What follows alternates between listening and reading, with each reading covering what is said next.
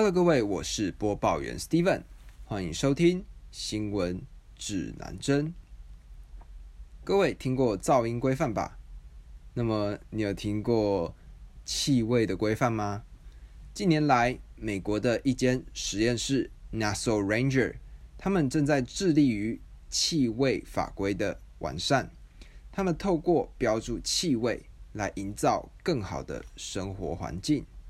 首先，什么是 NASA Ranger 呢？NASA Ranger 它的外观是三十六公分的柱体，它有点像是吹风机和号角的一个混合体。在使用的过程中呢，你必须把这个 NASA Ranger 贴在自己的鼻子上，然后调整刻度。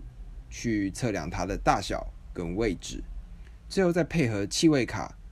这个气味卡上面会有各个气味的名词，例如说酸啊、臭啊、腐败啊，或者是湿掉的狗这样子的名词，去对应出正确的气味。那么这个 NASA Ranger 它的创办者、它的发明人叫做 Chuck McGinley。他现在呢是一个七十六岁的老人。那为什么当初他会进入这个气味的职业呢？原先他其实是在 Three M 工作的。那到后来，他加入了污染控制局，去担任气味相关的职位。那在担任这个职位的期间，他呢会跟他的同事一起去世界上的各个地方。那些地方都是全世界最臭、最臭的地方。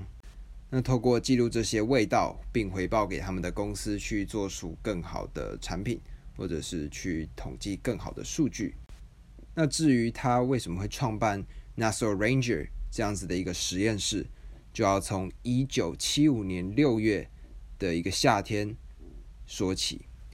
那个时候是早上，那 McGinley 在他的前门。他发现了两个非常不舒服的农民。这对夫妇呢，他们开车了好几个小时，穿越了整个州来请求他的帮助。那时候，那对夫妻告诉他们，附近的一间动物的加工厂，它所排放出来的气味，对他们的生活造成了非常严重的破坏，而且甚至剥夺了他们的睡眠。他们很常会感觉到头痛、恶心，甚至感觉到他们的喉咙在燃烧。但是医生他们不相信他们，没有人当时完全没有人相信气味会毁掉这对夫妻的生活跟生计。也是在那一次的事件中，McGinley 先生他感受得到的是，气味它已经不仅仅是气味了。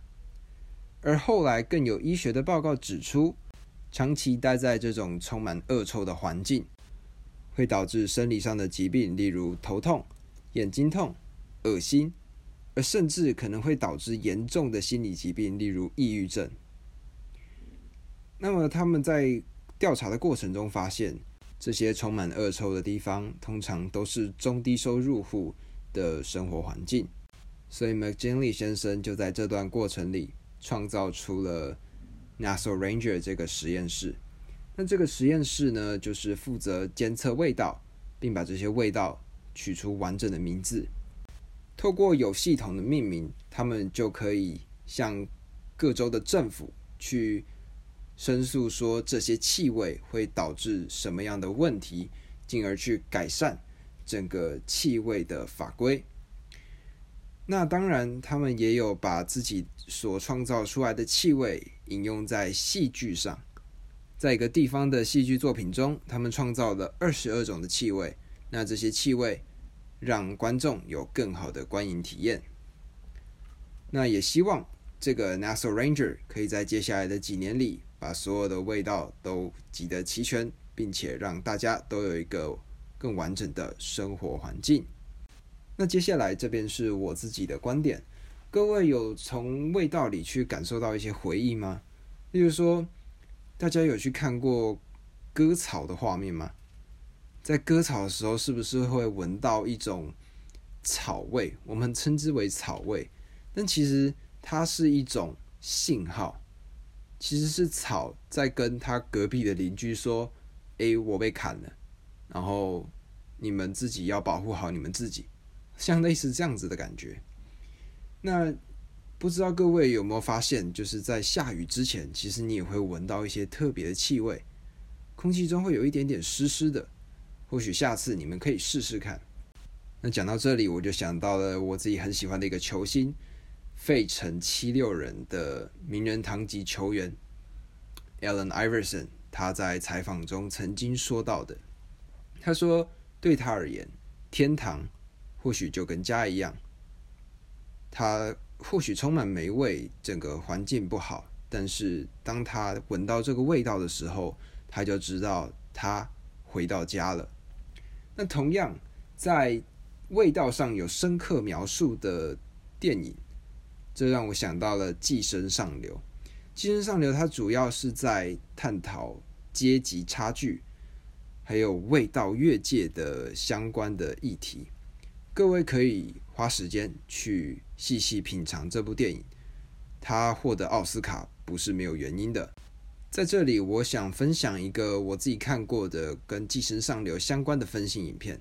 这个影片呢是由超立方所录制的，所以我建议可以在看完电影之后再去看看超立方的解析影片，从中会得到很多的启发。那么讲到这里，这就是今天新闻指南针的内容。欢迎在下方留下五星评论，并帮我分享这集的 Podcast。喜欢的话，欢迎关注我的 Podcast，并追踪我的 Instagram 账号。